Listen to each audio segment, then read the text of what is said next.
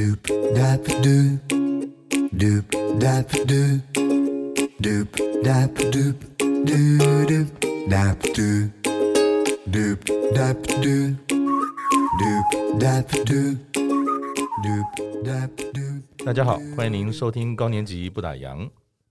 当你啊来到六十五岁法定退休年纪啊，日复一日的工作生涯就要告一段落的时候，可是如果这个时候啊，有一个全新的任务要交给你负责，你会怎么样评估啊？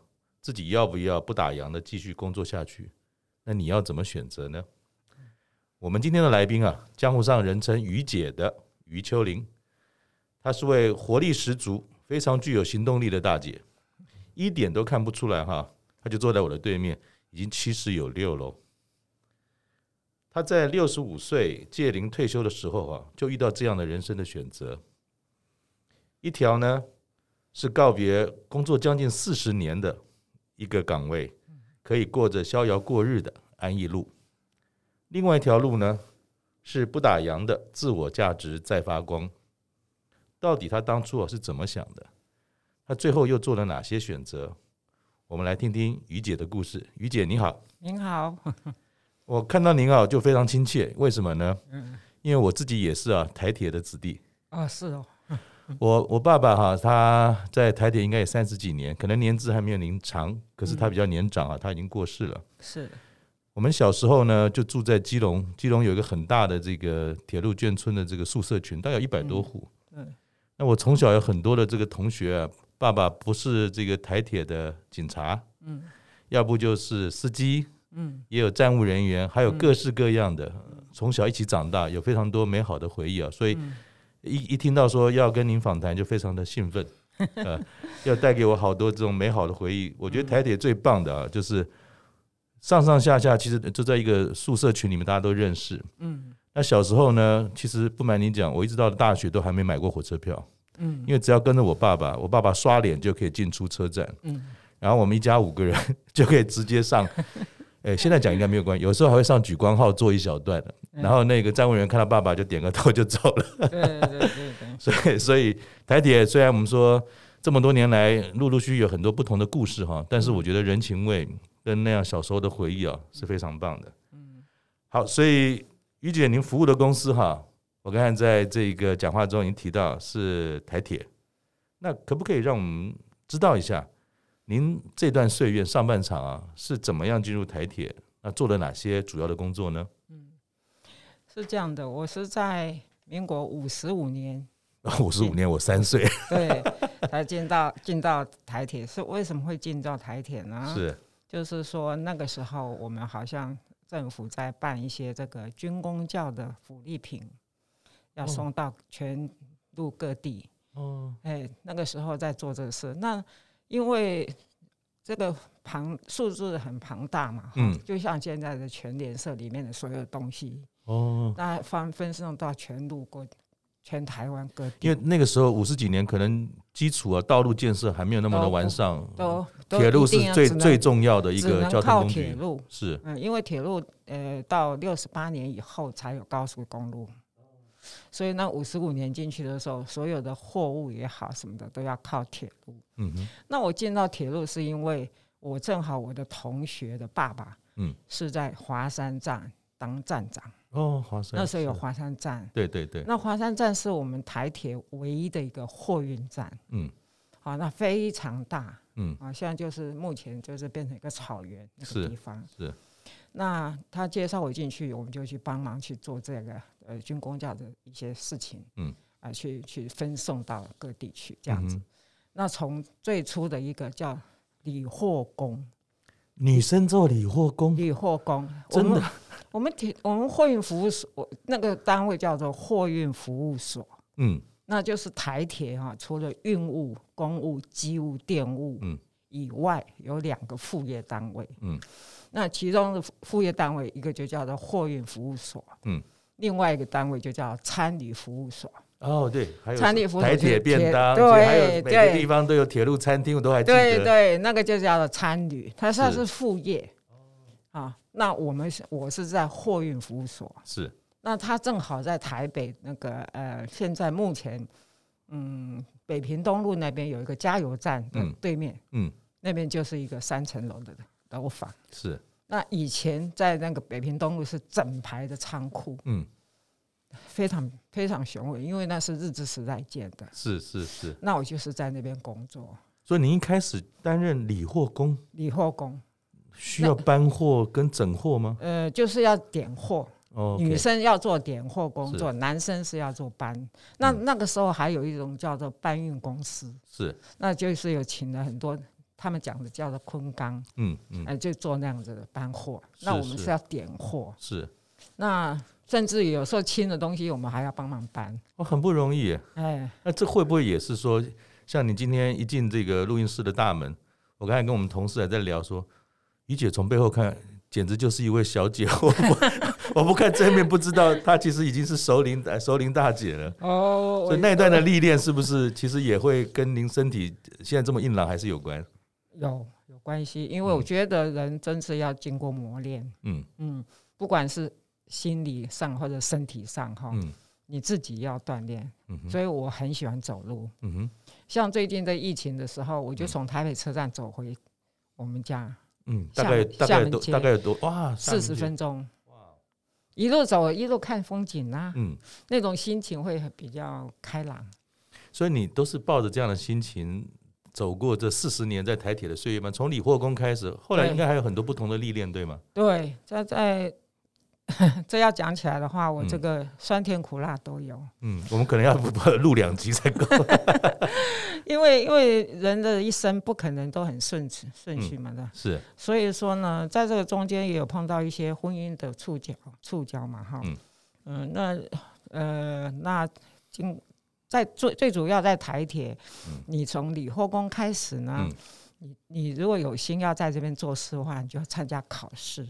哦，考试。对，就是我记得我们是在五十八年的时候啊，因为我们台铁的临时工太多了，嗯，一千多位大概，嗯，那那个时候感觉说 这个临时工必须要解决它，都是临时工，临时工是什么样呢？就是算日薪的。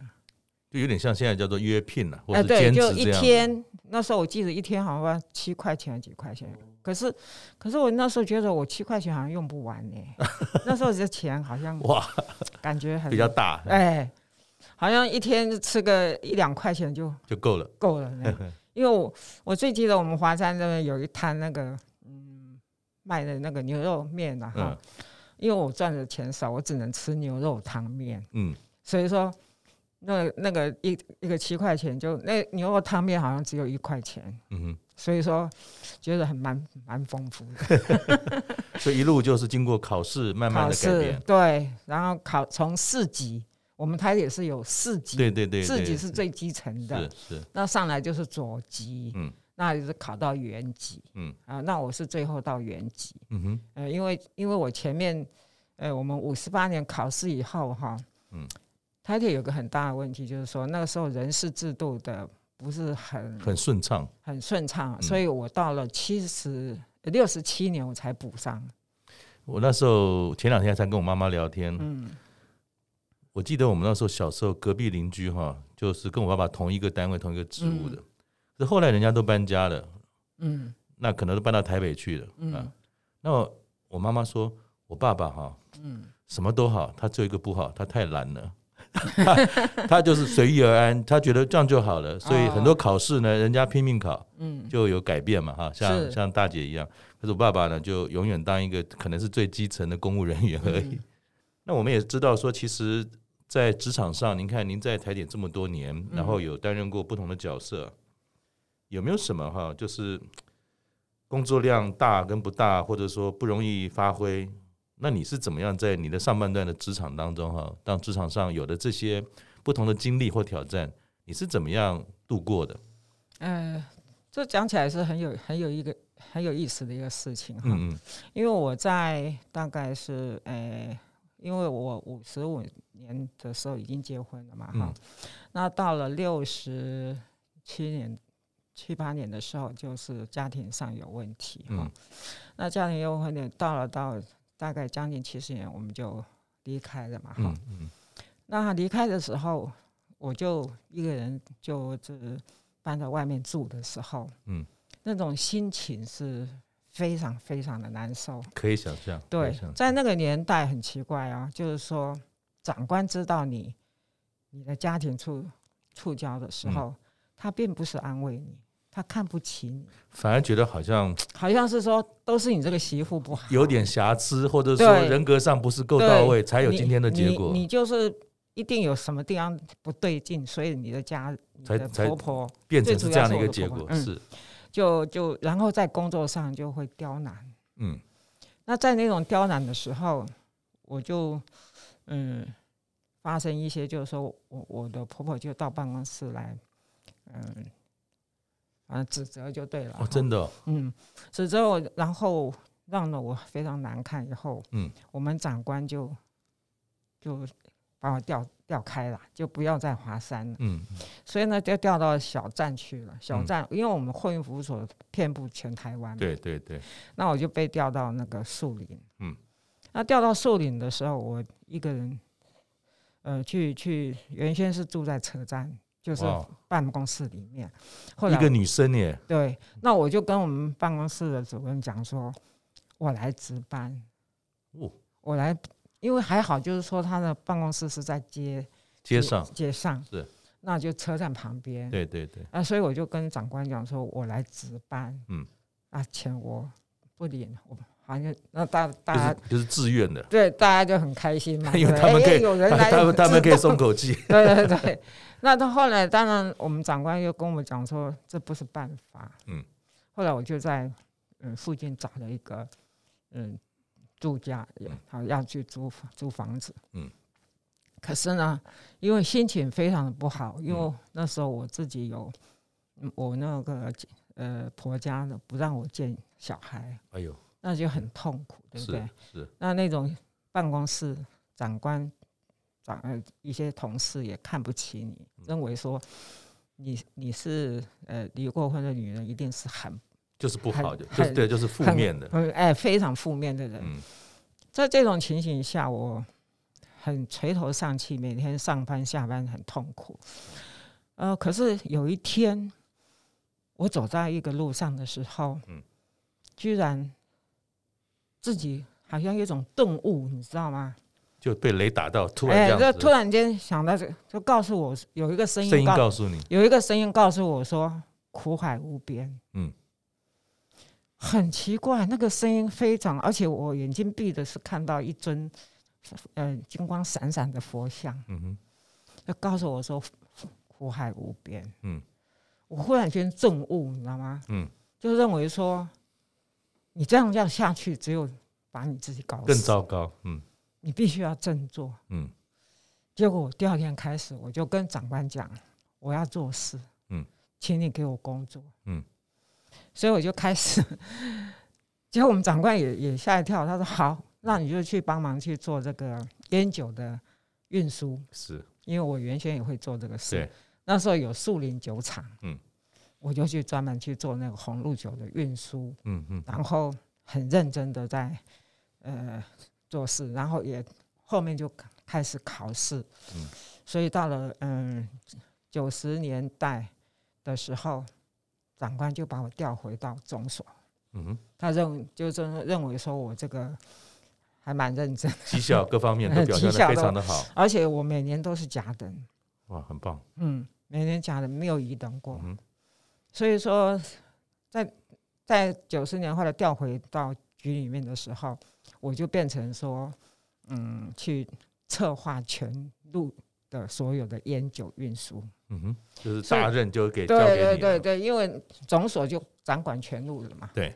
那全路的时候，我就走遍了烟酒厂，去拜访人家。嗯哼。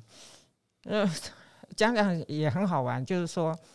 你到酒厂里去，譬如说树林酒厂也好，乌日酒厂也好，你进去酒厂里面的话，他没有茶给你喝，只能喝酒。要喝酒，真的。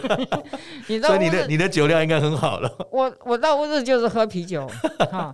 那刚开始的时候，我们长官就派两个男生陪我一起去，嗯，乌日乌日酒啤酒厂啊什么的。嗯嗯嗯怕你招架不住。对，结果结果他们结果那两个男生一个一个睡觉，一个倒在地上。因为你还谈笑风生，我还在那边跟他们谈业务，所以从从那次起以后，我就跟长官讲，我自己去就好了，对，不要再派两个拖累我，不用再，我还要还要照顾他们。两个，所以说现现在想起来也很好笑呢。嗯，那就是说，嗯，就就这样子一直做到这个烟酒到总所来，一直掌管这些业务。嗯哼，那到了呃九十。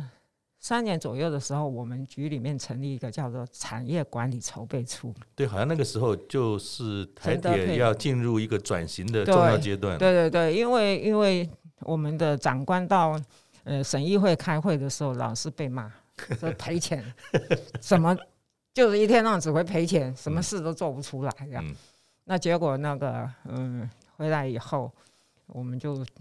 从货所跟餐旅，餐旅就是卖便当，当然是要加强。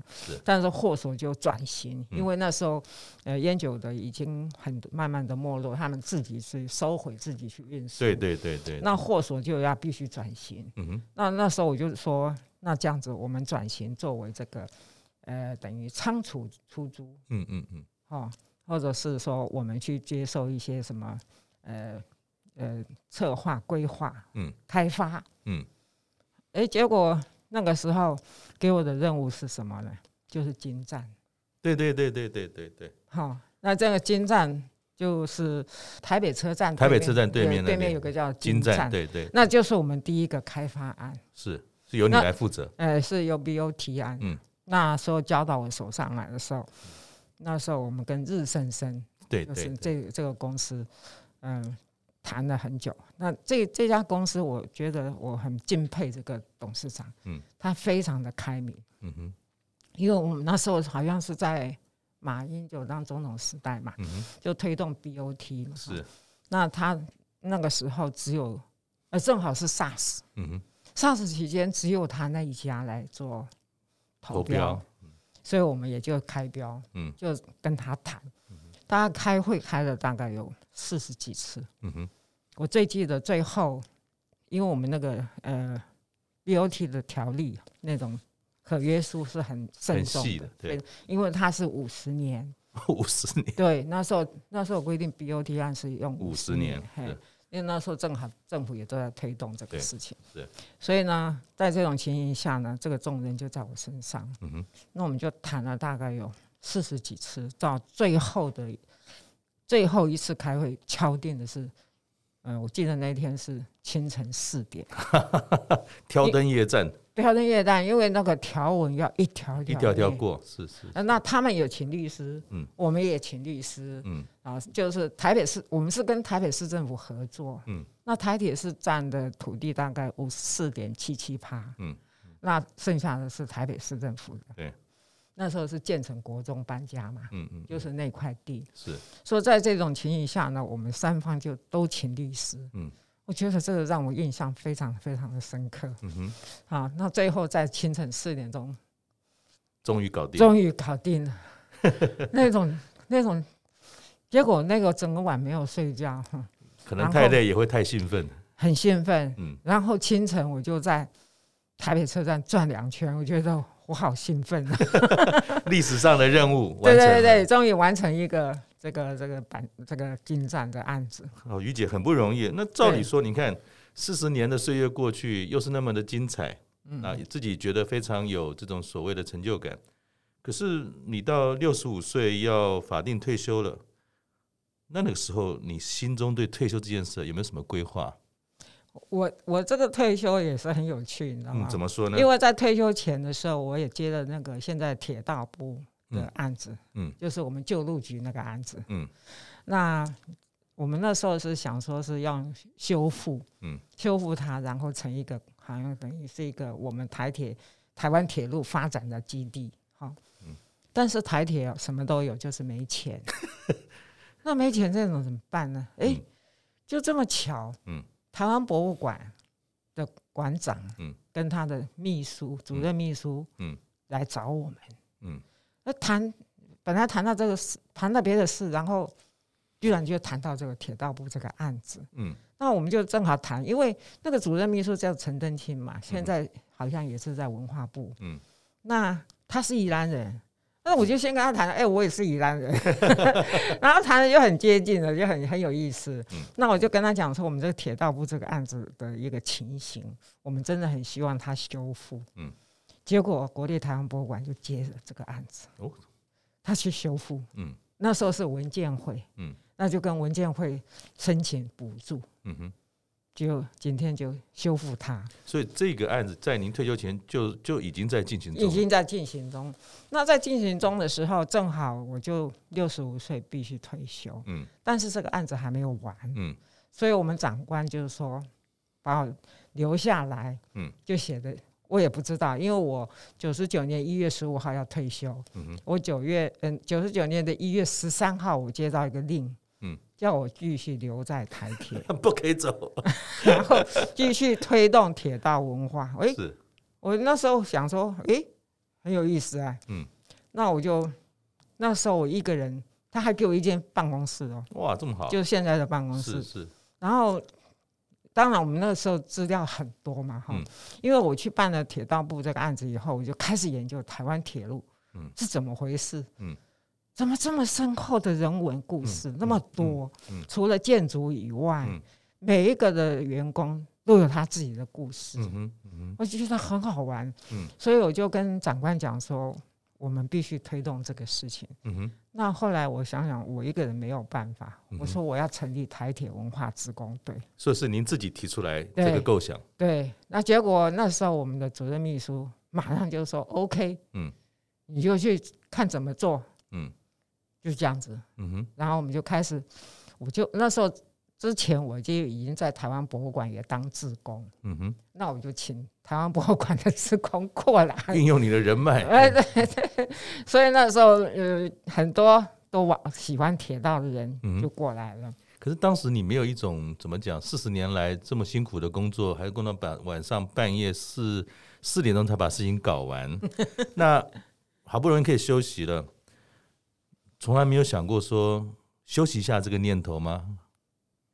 不会呢。嗯，我我我的休息就是什么呢？坐火车出去玩，去哪个小站，两百四十一个车站，嗯、我就想说，我这次要去走哪一条线？嗯，每一个小站我都去看一看，然后去吃个东西呀、啊，嗯、然后看看人文。嗯、我我的我我我是做这样的事情开心的。嗯哼，所以所以其实这个所谓铁道部的规划。后来又有一个命令说不可以走，要做要留下来帮帮帮台铁完成这个任务，所以没有没有想太多就就继续做了，然后继续做，我就开始呃喜欢去周游这个我们整个台湾铁路了。嗯哼，那就发现到不得了，我们台铁的故事这么多。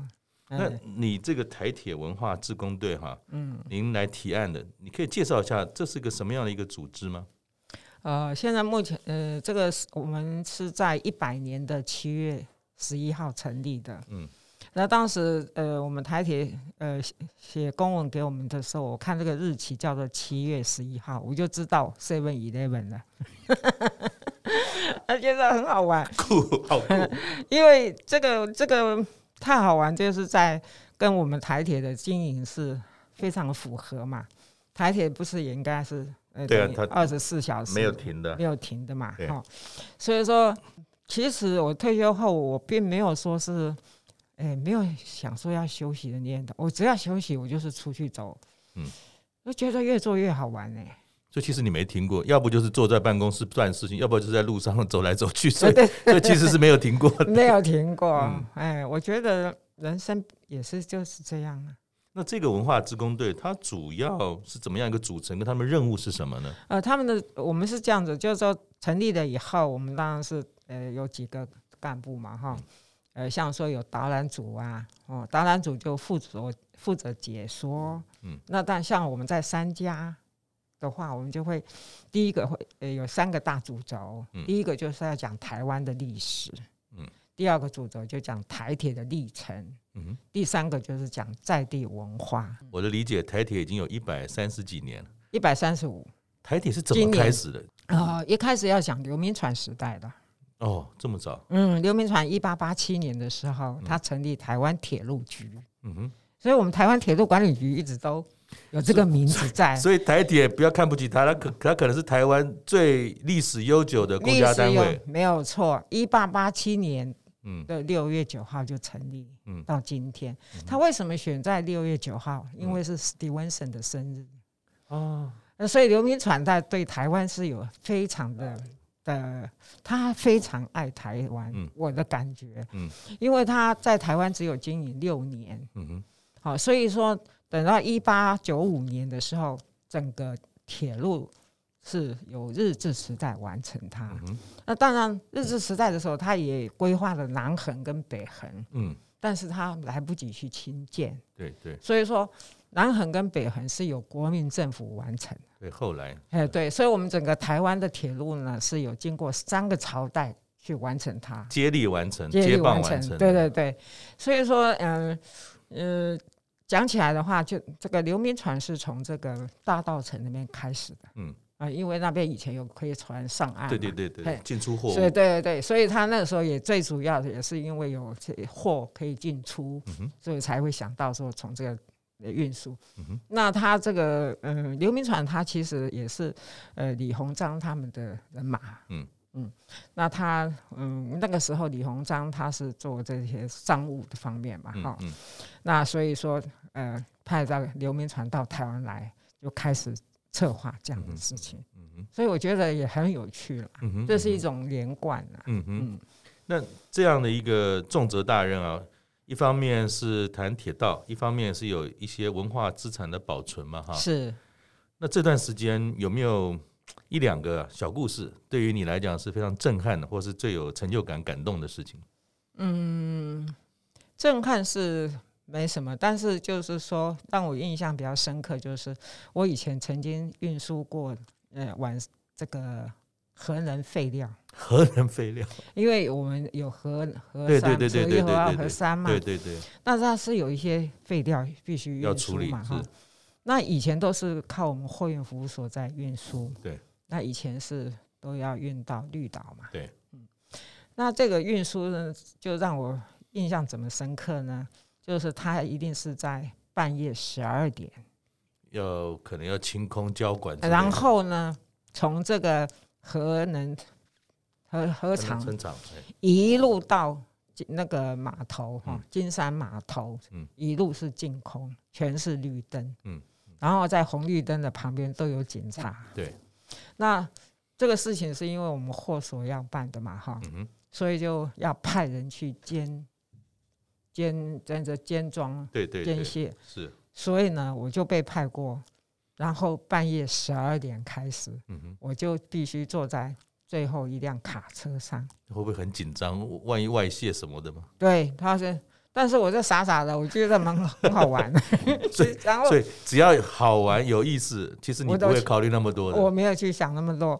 那长官叫我去，我就说好。嗯啊，那那就半夜十二点就在开在华山登上。我那时候我们货运服务所有。嗯三百辆的黄色大卡车，哇，自己的卡车哦，是是是，铁路局自己有，是啊，所以我们要登上那个黄色大卡车，然后就到那个核能核厂去，然后一路畅通，嗯，我觉得好过瘾啊！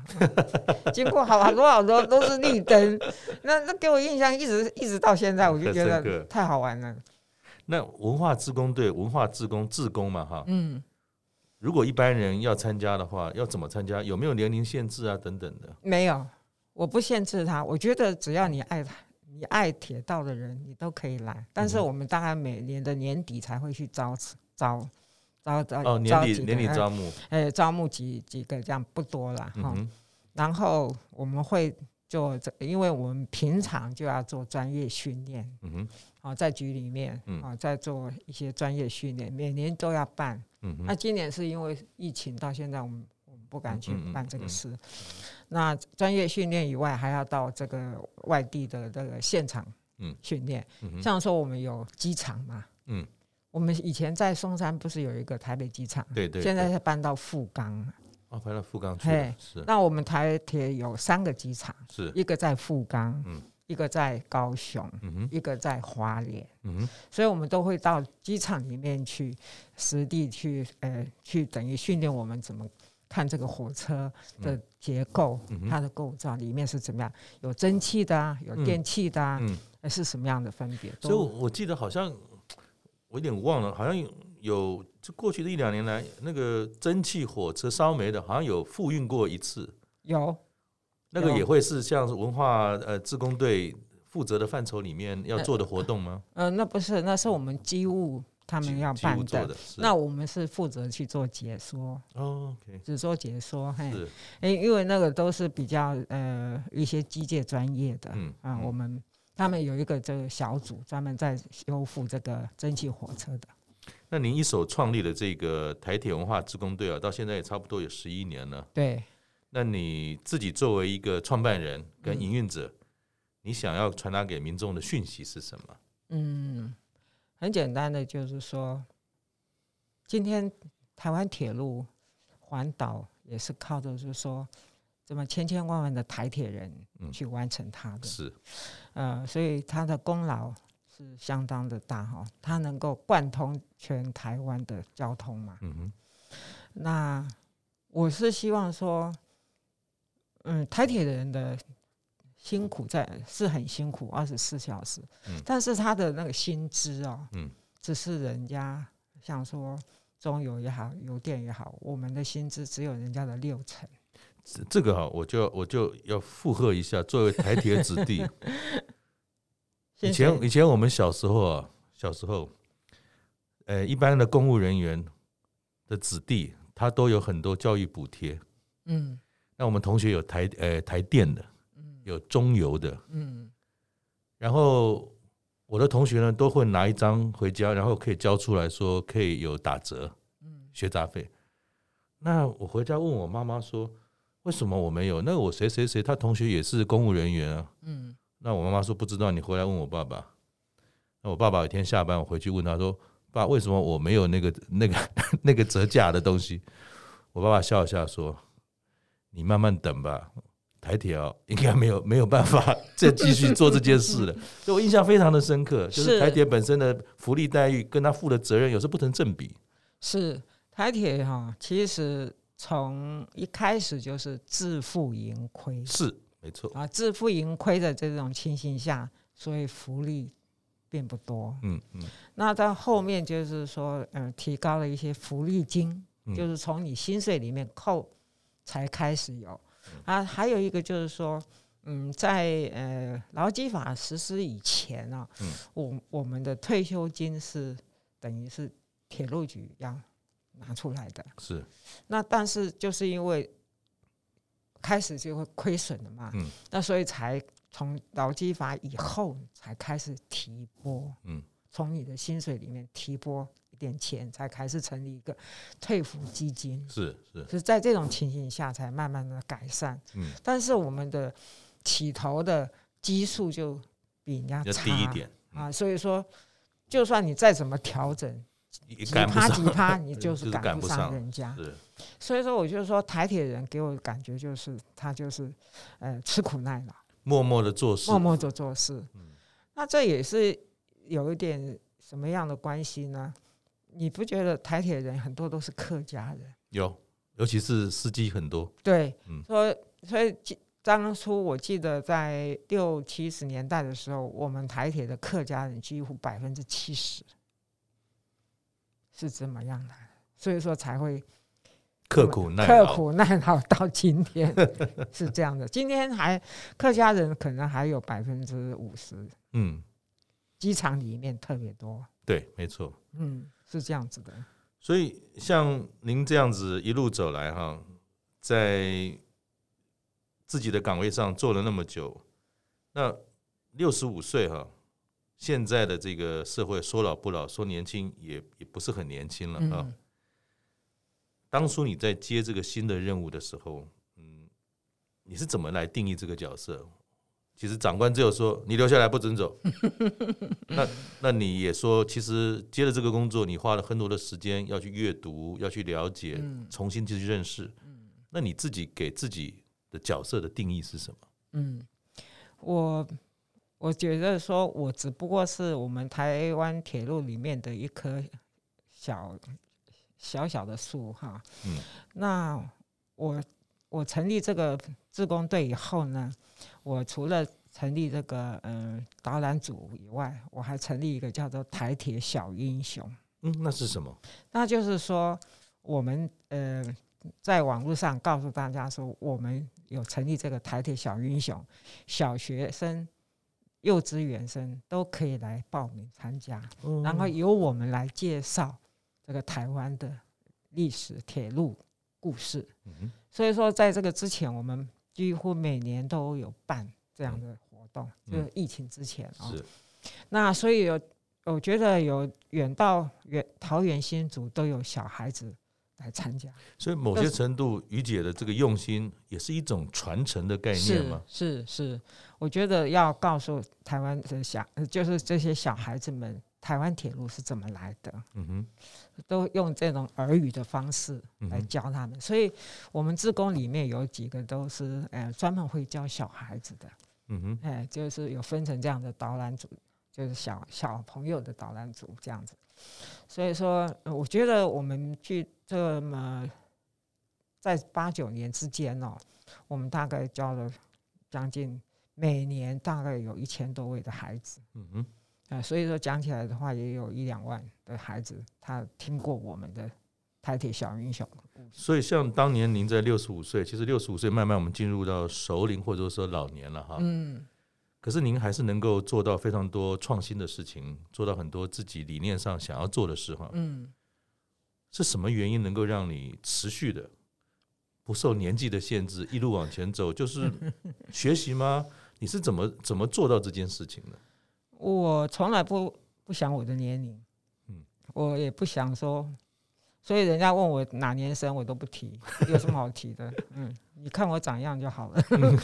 那我是觉得。年龄不要放在心里，嗯，你永远都要往前看，嗯，哦，但是一方面你还要吸收很多新的知识啊，嗯，就像我刚才在楼下等的时候，就赶快去买一本商业周刊，有有，刚才 看到你还拿手上，我很喜欢看，是，嗯，因为以前有订啦，后来我就就干脆又买了，因为你订了以后，你还得解决它怎么往哪里放哈，很麻。烦，哎，我有时候我就放到我们铁路局的那个图书室了，是。是这样的，所以说，我觉得自己要不断的学习，然后不断的只能往前看，不要往后。那你一开始哦，就一个人，然后慢慢的能够有更多的伙伴一起参与嘛？对。所以您在这个过程当中，除了自己忘了年纪，一路往前，不停的学习，伙伴们给予你的协助跟价值又会是什么？哦，他给我们给我的是非常好的一些。